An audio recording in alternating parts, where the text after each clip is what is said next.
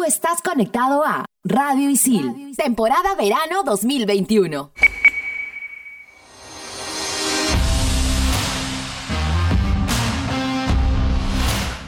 Estamos de vuelta. Somos en todas las canchas.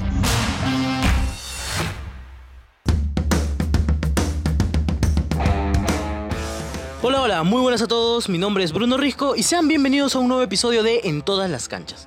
El día de hoy hablaremos acerca del reinicio de la Liga 1 Movistar, pero para entrar más en detalle sobre el nuevo formato de la liga, escucharemos el informe que nos ha preparado José Antonio Quiñones.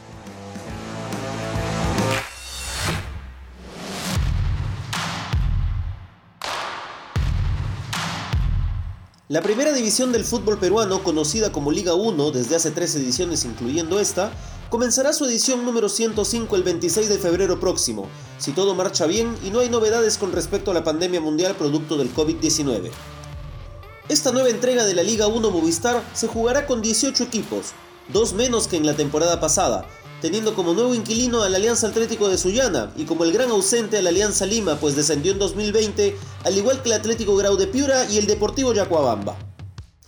En esta ocasión, el torneo peruano contará con cuatro equipos de Lima, dos de Callao, dos de Cusco, dos de Trujillo y por su parte tendrán un representante Sullana, Huánuco, Huancayo, Ayacucho, Lambayeque, Juliaca, Arequipa y Cajamarca. Este año la liga se volverá a jugar en dos fases. En la primera, denominada fase 1, los 18 equipos se dividirán en dos liguillas de 9 equipos cada una. En cada liguilla, los equipos jugarán entre sí mediante el sistema de todos contra todos, a una única vuelta. Al término de las 9 fechas, los primeros de cada grupo jugarán en partidos de ida y vuelta para definir al campeón de esta fase. La fase 2 que será el último de los dos torneos cortos que conformarán la Liga 1 2021, se desarrollará en un formato de todos contra todos de una única vuelta en el que participarán los 18 equipos. Al final de las 17 fechas, el primer puesto se coronará campeón de la fase 2. Como ocurrió el año pasado, el ganador de la fase 1 y fase 2 se enfrentarán en la final nacional solo en el caso de ser a su vez primero o segundo en la tabla acumulada, de existir otros equipos en estas posiciones, se jugarán los famosos playoffs a manera de semifinal en partidos de ida y vuelta. En cuanto al fantasma de la baja, la liga este año nos puede sorprender con hasta tres descensos, pues se van a la segunda división de manera directa los dos últimos del torneo, mientras que el antepenúltimo deberá jugarse la permanencia en la división de honor ante el subcampeón de la Liga 2. Al igual que en años anteriores, campeón y subcampeón obtienen la clasificación directa a la Copa Libertadores en fase de grupos, y el tercero y cuarto van a la fase previa de este mismo torneo. Por su parte, el quinto, sexto y séptimo clasificarán a la Copa Sudamericana. La novedad del 2021 viene con la Copa Bicentenario, que el 2020 no pudo llevarse a cabo. Esta competencia le otorgará al campeón el cuarto cupo a la Copa Sudamericana, este torneo se jugará entre los 18 equipos de la Liga 1 y los 12 de la Liga 2, alcanzando un total de 30 participantes que serán agrupados en 6 grupos de 4 y 2 grupos de 3. Los dos primeros de cada grupo accederán a los octavos de final en encuentros de eliminación directa hasta llegar a la gran final. Con toda la información a nuestro alcance y si la pandemia nos lo permite, todo va quedando listo para que el torneo peruano Liga 1 Movistar comience este 26 de febrero su edición número 105. Que ruede la pelotita.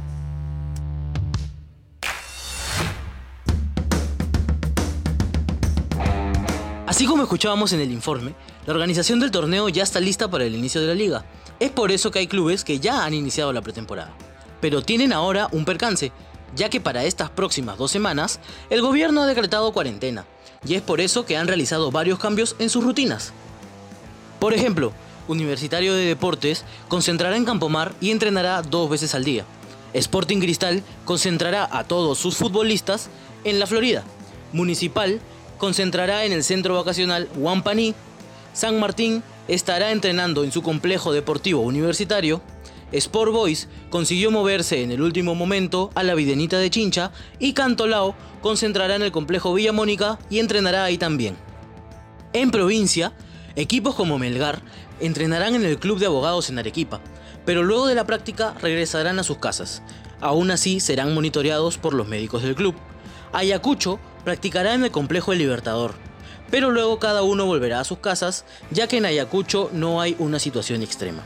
Alianza Universidad decidió quedarse en Lima, pero entrenarán de manera virtual, aunque están a la espera de que la dirigencia del club consiga un local donde quedarse y entrenar de forma presencial.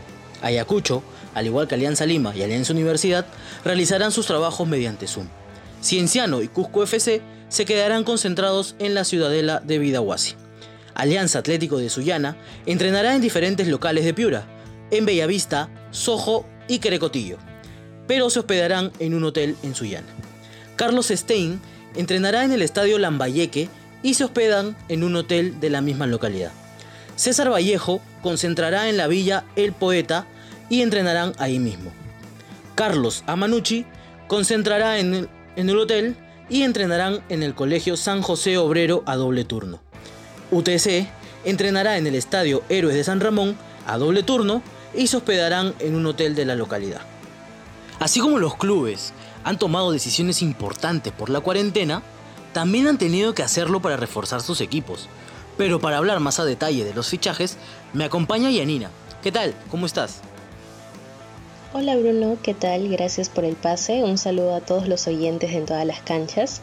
Si vamos a hablar de los fichajes del torneo nacional, pues hay que decir que ha sido un inicio de temporada muy movido y con sorpresas muy grandes en el mercado de traspasos comenzando con la sorpresa que llegó desde la Florida, donde el actual campeón nacional del 2020, Sporting Cristal, presentó a su nuevo refuerzo.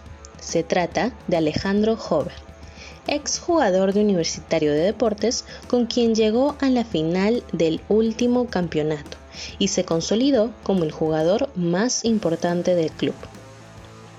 Hay que recordar que además de Alejandro Hover, Sporting Cristal ya había concretado también los fichajes de Irven Ávila, Jesús Pretel y del defensor uruguayo Alejandro González. En el caso de Universitario de Deportes, el cuadro subcampeón comenzó el año con dos refuerzos para su línea ofensiva. Tras la salida de Alejandro Hover, Jonathan Dos Santos y Donald Millán, la U se ha visto obligada a buscar los reemplazos necesarios para cubrir estas posiciones por lo que a finales del 2020 anunció la llegada del ex delantero de Yacuabamba, Alex Valera, que se quedará por los próximos tres años como el 9 de la crema, sumando así una experiencia más en el fútbol nacional. Pero la sorpresa sin duda alguna la dio Hernán Novik, el mediocampista uruguayo que llegó a Lima la última semana de enero para reforzar al cuadro crema ya se encuentra en Campo Mar realizando entrenamientos para destacar en el club merengue. Novik, llegado de Peñarol, ha jugado al lado de Diego Forlán, Federico Valverde y del peruano Paolo Hurtado. Otro equipo que nos ha dado sorpresas en las últimas semanas es el club César Vallejo, con la incorporación del exjugador de Alianza Lima, Beto da Silva, que llegó para reforzar la delantera poeta. Pese a que aún tenía un contrato vigente con el cuadro blanquiazul, decidió mantenerse en la profesional y jugarle Libertadores junto a los trujillanos. Otro refuerzo de los poetas es Donald Millán, el ex universitario, que regresa luego de cinco años al club que le dio la oportunidad de ingresar al fútbol peruano. Otros refuerzos de esta temporada son Carlos Grados, Santiago Silva y Rodrigo Cuba. Deportivo Municipal no se quiere quedar atrás y también refuerza su equipo con la inclusión del delantero paraguayo Roberto Ovelar, proveniente del Once Caldas de Colombia. El Búfalo ya sabe lo que es jugar en el fútbol peruano ya que en el 2008 defendió a la Universidad San Martín de Porres y salió campeón. Además, también vistió la camiseta blanquiazul en el 2009 y 2011. Así que regresa con fuerza para levantar a la franja edil. Cabe recalcar que la academia fichó también antes al colombiano Luis Cardosa y a Hideyoshi Arakaki. Además, renovó con sus porteros Melián y Artega al igual que amplió el vínculo de Archimbaud y Velarde. Hay que hablar también de Carlos Manucci, que suma un nuevo jugador a su plantel. Se trata del extremo uruguayo Felipe Rodríguez, presentado para la temporada 2021 del equipo que dirige Pablo Peirano, que disputará la Copa Sudamericana. Felucho tuvo un paso por Alianza Lima, donde fue pieza importante para llegar a disputar la final por el título de la temporada 2019. Además, vuelve a Lima tras jugar en Aldo Civi de Argentina. Otros refuerzos del cuadro de Manucci son los uruguayos Gonzalo Godoy, Mauro Huesboisian y el argentino Renzo Alfani. Han habido muchos movimientos en el mercado de pases de este 2021 por eso, escucharemos las palabras de los expertos Rodrigo Morales de DirecTV y Romina Vega de América TV, que nos responderán sobre cuál es el fichaje de la temporada. Vamos a escucharlos.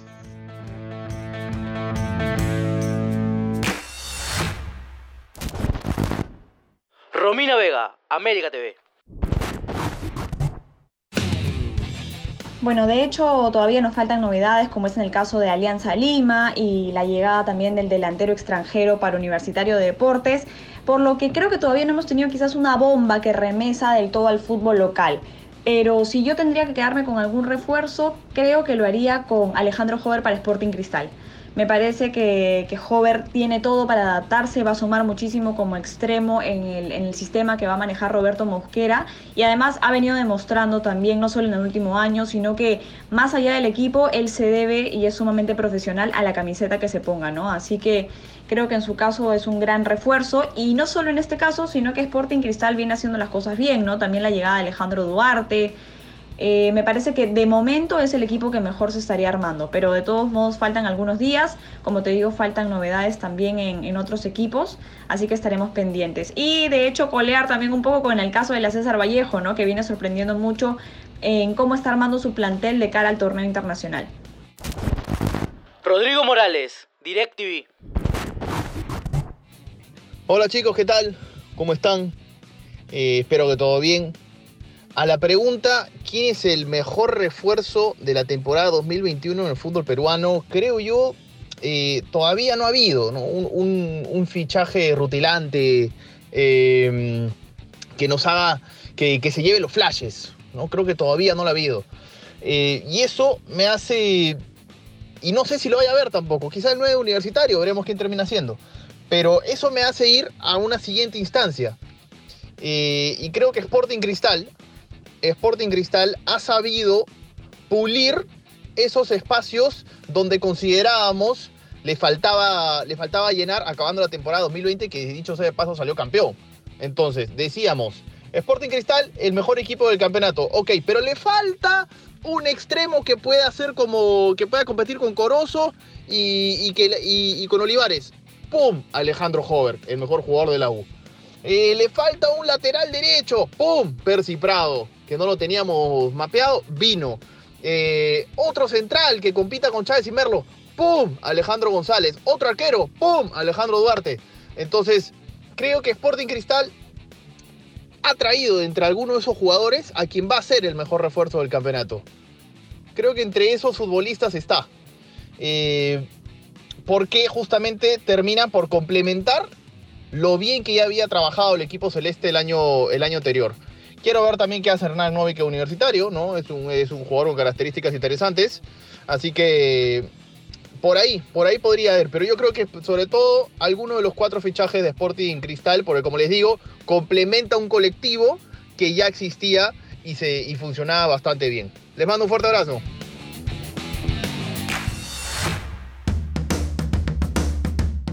Son muy buenos los refuerzos que mencionan los especialistas, pero en mi opinión, quedarse con un solo fichaje es complicado, porque hay varios equipos que se han reforzado muy bien.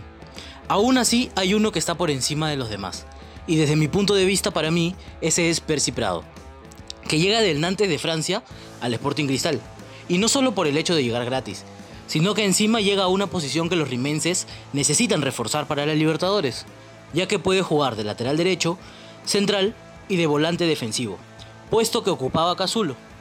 También tiene una preparación física diferente que lo hará destacar aún más en términos de musculación y velocidad, algo que le serviría mucho para la posición en la que lo utilice Roberto Mosquera.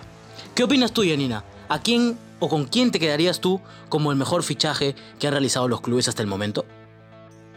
Yo creo que el fichaje de la temporada se va a definir todavía cuando comiencen los partidos. Pero por ahora, para mí, es el de Alejandro Hover. Sporting Cristal ha repotenciado su línea ofensiva, en la que ya contaba con un gran jugador, un gran delantero como lo es Emanuel Herrera. También se apoyaba del ecuatoriano Washington Corozo y de Christopher Olivares. Esa delantera que tiene el cuadro celeste fue el factor clave que los coronó campeones el año pasado. Y la incorporación de Hover, que es un jugador que sabe meterse, sabe buscar huecos para llegar al área, sabe definir y es determinante al momento de asistir, le va a convenir mucho a Cristal en lo que se viene, no solo en el torneo nacional, sino también en Copa Libertadores. Pero bueno, ya no hay tiempo para más, eso ha sido todo por hoy. No se olviden de escuchar este y otros episodios de En todas las canchas. Nos encuentras como Radio Isil en todas las canchas. Hasta la próxima. Chao, chao.